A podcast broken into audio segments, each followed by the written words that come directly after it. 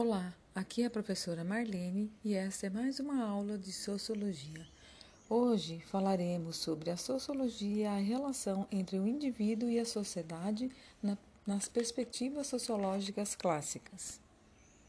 A vida em sociedade exige que os indivíduos se conformem aos comportamentos e valores socialmente instituídos em cada cultura e momento histórico.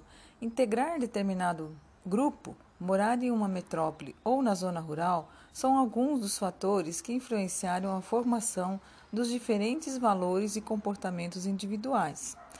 Uma evidência da força com que os padrões sociais se impõem aos indivíduos se manifesta quando alguém decide ir contra tais padrões.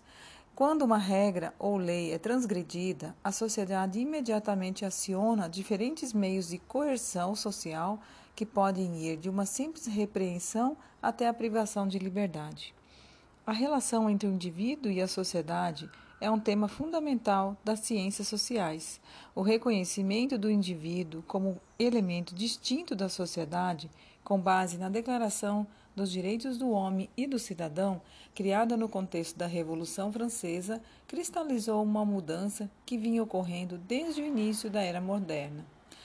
No que se refere à análise sociológica, a compreensão dessa relação é fundamental para entendermos se a sociedade é formada com base na ação individual ou se, ao contrário, a ação individual é de determinada pela organização social, se há um determinismo social.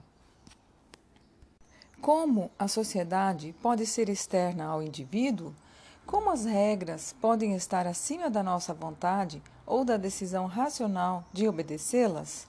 Chamamos estrutura social essas regras que nos regem independentemente da consciência que temos delas. São os princípios segundo os quais não pensamos ao agir e falar, mas sem os quais não estabelecemos relações sociais, não nos comunicamos. O conceito de estrutura foi desenvolvido com base na análise da influência da organização social sobre as maneiras individuais de agir e de pensar. Assim como a comunicação verbal não pode acontecer sem uma estrutura mínima, a existência da vida em sociedade exige dos indivíduos a conformidade a certos comportamentos e valores. Mas nem todos que teorizam sobre a sociedade aceitaram a ideia de que as relações sociais são organizadas, tendo como referência estruturas invisíveis que determinam o comportamento social sem que os indivíduos tomem consciência delas. Outra linha de pensamento encontrou na ação individual e no sentido a ela atribuído pelo agente social a única variável capaz de ser observada para a construção da ciência social.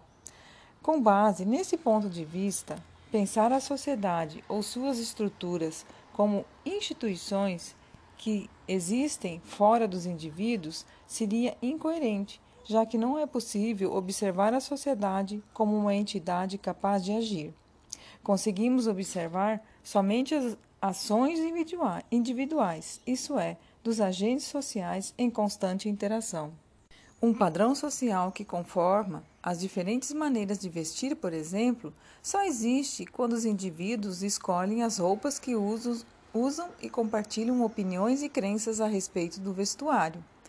O padrão é construído tendo por base as escolhas feitas por indivíduos que levam em conta as opiniões e crenças dos outros, isto é, são ações sociais, porque se considera a reação dos indivíduos dos demais envolvidos.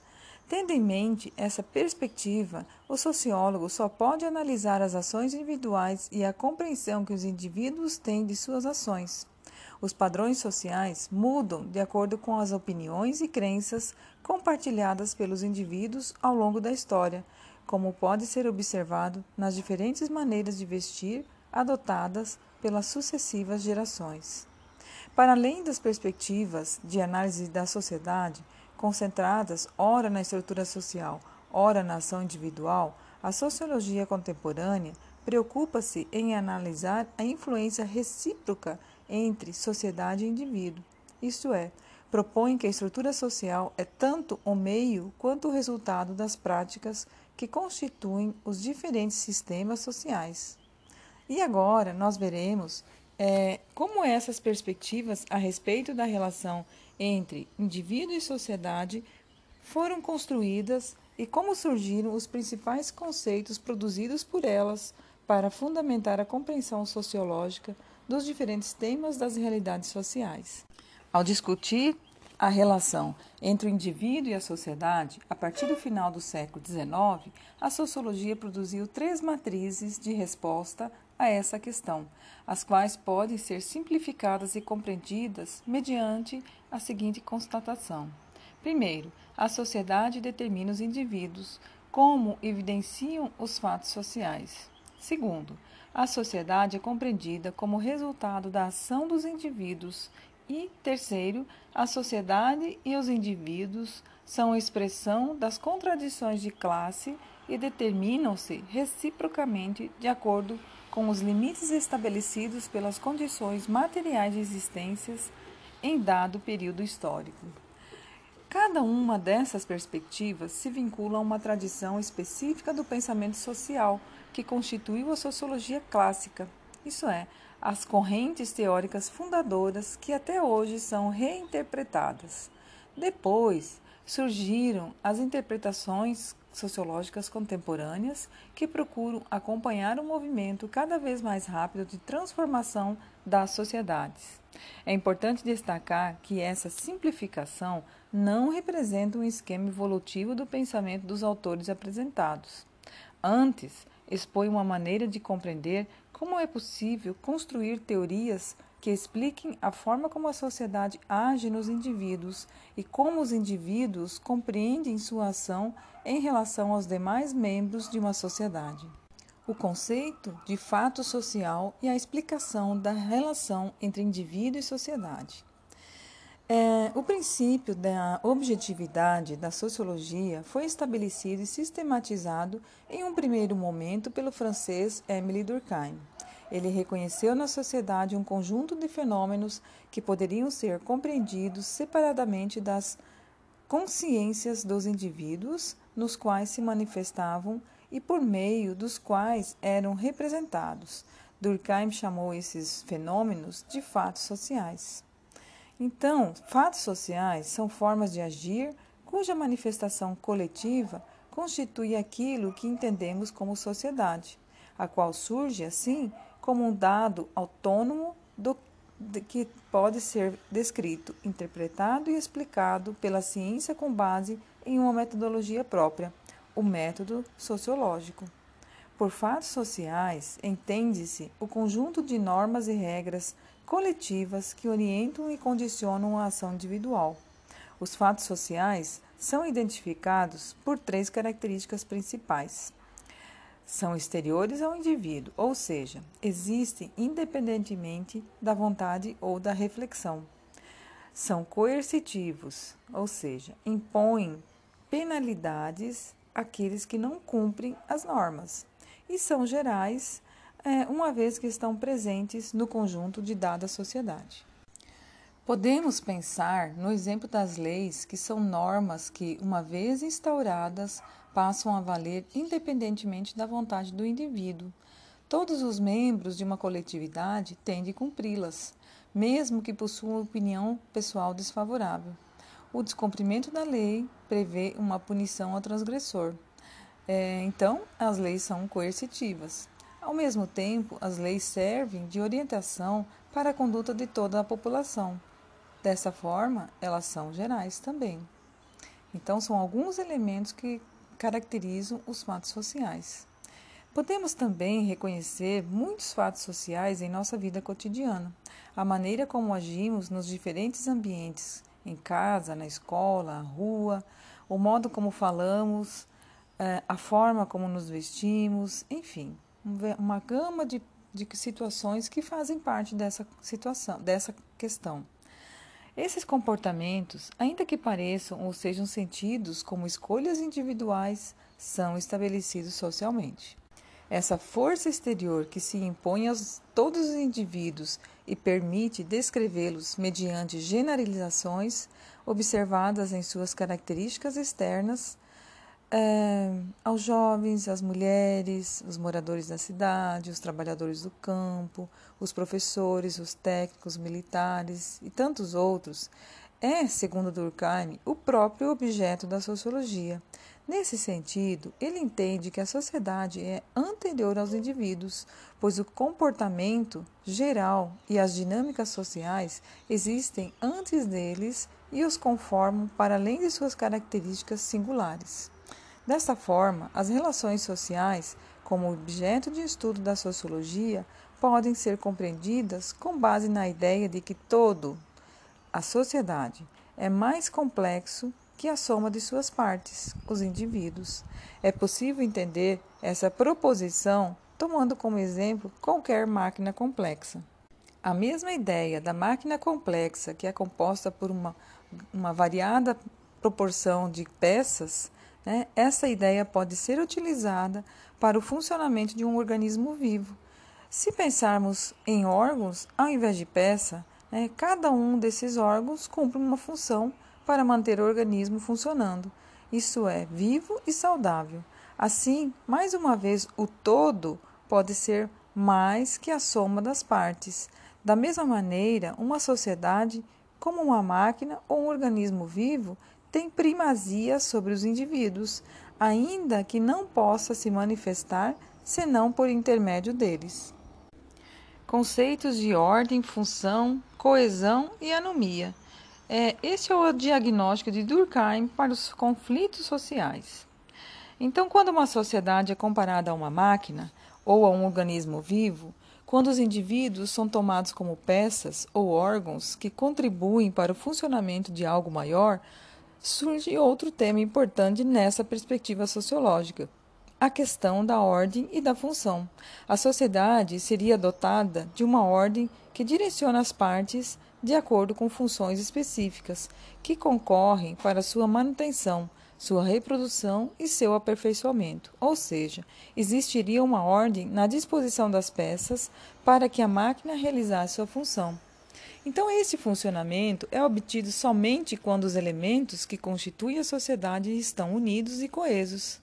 Por isso que a questão de ordem é compreendida como base no conceito de coesão social.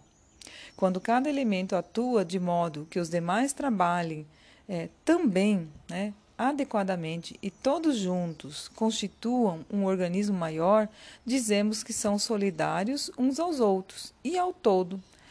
É, assim, o tema da ordem social deve ser compreendido tendo por base a ideia da coesão social que resulta da ação solidária das partes, ou seja, a solidariedade social. Instituições como a religião, a escola e a família são exemplos, é, são avaliações feitas por Durkheim como elementos fundamentais na construção da solidariedade social.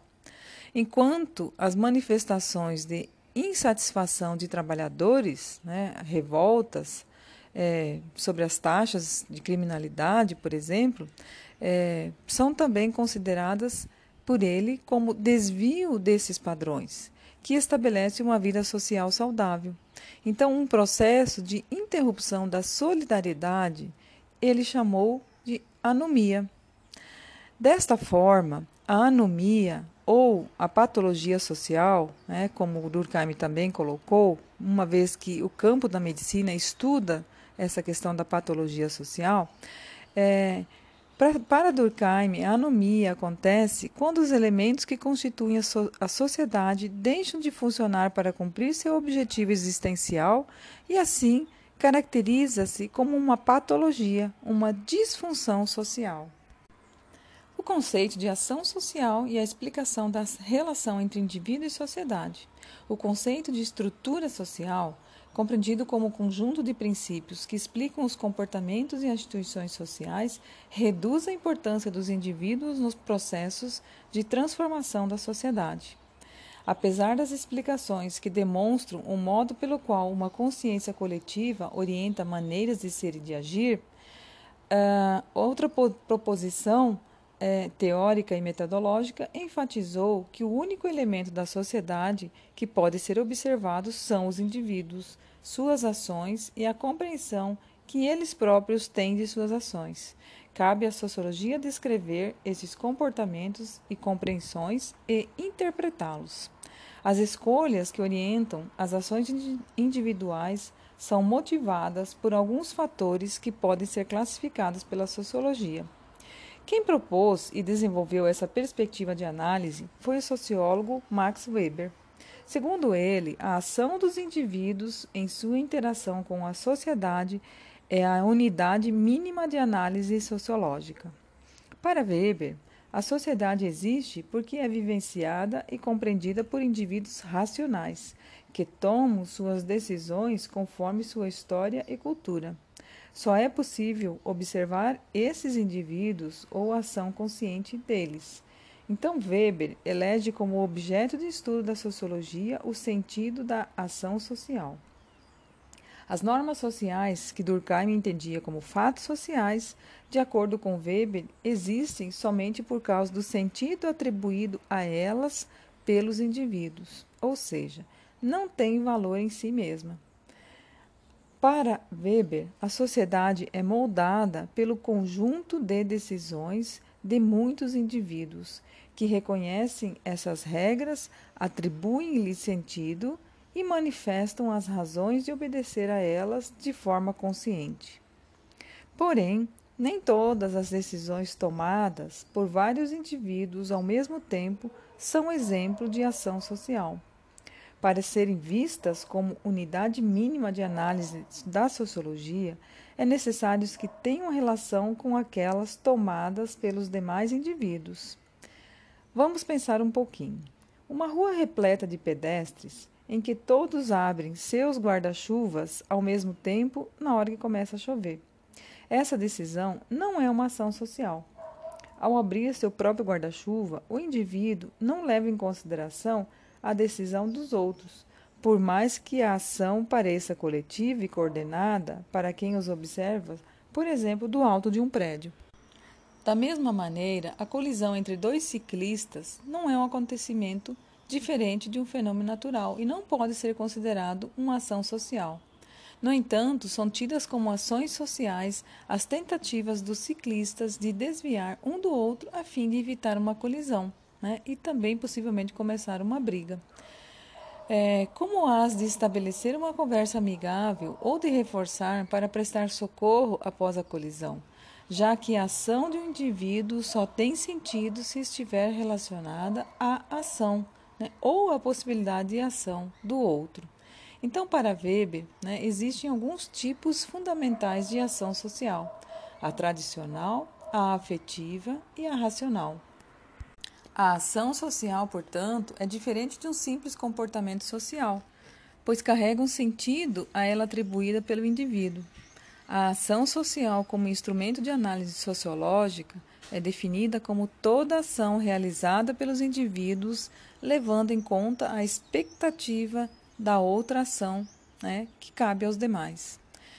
A perspectiva da teoria de ação social, né, a sociologia não é entendida como uma realidade exterior aos indivíduos ou explicada por leis, como ocorre nas ciências naturais. A cientificidade da sociologia residiria em sua capacidade de compreender racionalmente as ações e as relações sociais. Na construção de uma teoria da ação social, a observação da realidade levou à identificação de quatro tipos fundamentais de ação social que orientam a explicação das causas dos fenômenos sociais. Sejam elas a tradicional, a afetiva, a racional orientada a valores e a racional orientada a fins. A ação tradicional é motivada por um hábito arraigado ou por um costume. Quando se pergunta ao ator social por que ele realiza determinada ação para cumprimentar alguém com um aperto de mão, ele responde que é porque sempre fez assim, né? e também porque seus pais ou antepassados sempre o fizeram. Um exemplo de ação tradicional é o hábito de benzer-se ao passar diante de uma igreja, como fazem muitos católicos. Essa ação, que identifica e integra uma comunidade religiosa específica, quando realizada de modo espontâneo, encontra explicação em um hábito sobre o qual não se faz uma reflexão racional. Ela já se transformou em um modo de agir consolidado. A ação afetiva é determinada por afetos ou estados emocionais. Vamos imaginar um indivíduo que reage a uma agressão ou ofensa de maneira igualmente agressiva. Ela consiste em uma reação momentânea a uma situação inesperada. Em outro contexto, a ação poderia ser completamente diferente. A ação racional orientada a valores é determinada pela crença consciente em um valor importante para o indivíduo, sem considerar as consequências das, das ações em defesa deste valor. Por exemplo, esse tipo de ação, né, podemos citar alguém que age de acordo com a sua convicção política e ao defender suas ideias né, em uma manifestação pública, é, acaba desencadeando uma repressão que, na prática, vai contra o seu objetivo inicial. É, apesar de produzir efeitos contrários aos objetivos, a ação é racionalmente elaborada. O ator social considera suas consequências positivas e negativas, mas a orienta conforme seus valores, dos quais não pode abrir mão independentemente dos resultados negativos que possa vir a provocar. A ação racional orientada a fins é aquela que determina é, o cálculo racional que estabelece fins objetivos e organiza os meios necessários para alcançá-los. Um exemplo de ação social é, racional é, orientada a fins é a estratégia de um jovem para ser aprovado nos exames é, de ingresso no ensino superior. O aluno define as, de, as ações necessárias para atingir seu objetivo, organiza-as racionalmente, pesando prós e contras para sua realização, e opta pela estratégia de ação mais eficiente para atingir a meta planejada. Nessa concepção, a relação entre indivíduo e sociedade é construída com base na primazia da ação do indivíduo, ou seja, da ação social em relação à estrutura social, compreendida aqui apenas como a regularidade de fatos ou padrões observados na ação social. As normas da sociedade não são a estrutura que sustenta a ação dos indivíduos, porque não podem ser observadas. O único elemento que a sociologia pode analisar são as decisões individuais dos indivíduos que interagem mediante as relações sociais. A sociedade, nessa perspectiva, é resultado do conjunto das ações construídas pelos indivíduos com base no sentido a elas atribuído. O sistema econômico, por exemplo, funciona apenas porque os indivíduos compartilham a crença sobre o uso e o valor da moeda e agem de acordo com essa crença ao aceitar cédulas, cheques, cartões de débito e crédito como meio de pagamento por seu trabalho. Caso a crença no setor financeiro deixasse de ser compartilhada, esse sistema econômico sofreria transformações, pois as pessoas não mais aceitariam determinados meios de pagamento por suas mercadorias ou serviços. Em outras palavras, a sociedade não existe como um fim em si mesmo ou como estrutura que se organiza independentemente da consciência subjetiva de seus agentes, mas como expressão histórica dos valores e da racionalidade dos indivíduos que a constituem. As leis são elaboradas por meio de um processo que começa nas consciências individuais, como exemplo. Ao interagir uns com os outros, os indivíduos percebem a necessidade de estabelecer uma regra comum de conduta. Então é criada uma lei que regula determinado aspecto da conduta desses indivíduos. A estrutura legal só existe porque os indivíduos, no processo de interação social, chegaram a essa conclusão. Contudo, as leis são subordinadas às particularidades deste processo em diversos lugares e tempos históricos. O conceito de classe social e a relação entre indivíduo e sociedade. Essa perspectiva, os seres humanos só podem ser pensados com relação ao que produzem materialmente e a sociedade compreendida como resultado da ação recíproca entre os indivíduos. Por exemplo, Na antiguidade, quem vivesse em uma comunidade nômade, caçadora e coletora, seria incapaz de fazer escolhas que não fossem determinadas por sua condição material de existência. Quer dizer que esse indivíduo não poderia, por exemplo, reivindicar uma casa para si ou a propriedade do que caçasse ou coletasse, já que em sua comunidade essas possibilidades não se apresentariam. Quem definiu as bases para a compreensão do objeto da sociologia, tendo em mente os aspectos materiais e históricos que ligam o indivíduo à sociedade, foi o filósofo Karl Marx. Segundo ele, os homens fazem sua própria história, mas não a fazem como querem, e sim limitado pelas condições materiais e históricas de sua existência. Por isso, não é possível afirmar que os indivíduos têm primazia sobre a sociedade, ou ao contrário, pois sua ação na vida social, assim como na estrutura na qual estão inseridas, é resultado de determinada ação social, uma situação histórico-social.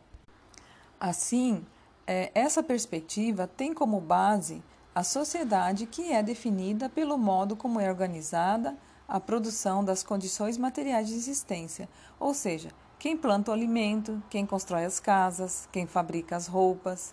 Isso não quer dizer que a sociedade também não seja constituída por práticas culturais e políticas, como a religião, as artes e a organização dos governos. No entanto, tais manifestações se constituem a partir da base material que organiza a vida econômica. Então, analisando a organização da produção das sociedades modernas capitalistas na Europa do século XIX, Karl Marx chamou a atenção para o fato de que a posição social dos indivíduos estava definida por sua relação com os meios de produção.